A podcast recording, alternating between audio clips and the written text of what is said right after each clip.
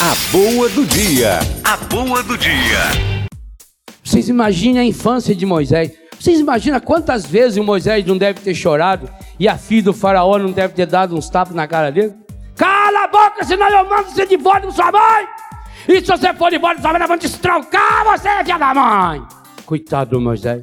Por isso que o Moisés cresceu lerdão. Moisés não sabia resolver problema.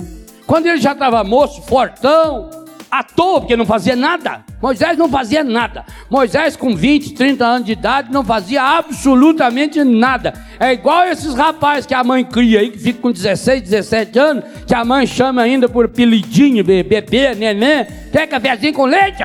Aqui mostra aquele homem de 1,90m, caça 46. E a mãe ainda lava o tênis dele. Ah, sem vergonha.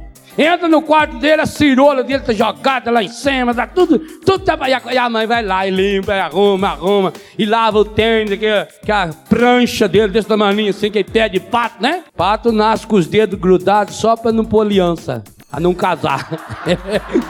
é o bicho mais inteligente que tem na terra, é pato. Então, o menino tá lá com aquele pesão 44, 46, não faz nada. Moisés era assim, fazia nada. Aí ele estava pressionando à toa, viu dois hebreus brigando. O que, que ele fez? Matou um. O sistema de Moisés de apartar briga é o mais eficiente que existe. Ele parece aquele secretário do Maluf lá que está na televisão, um pedaço de porrete já nas costas aqui, vai indo, vai indo, na nuca do coitado do jornalista, né? Trabalha seis pontos.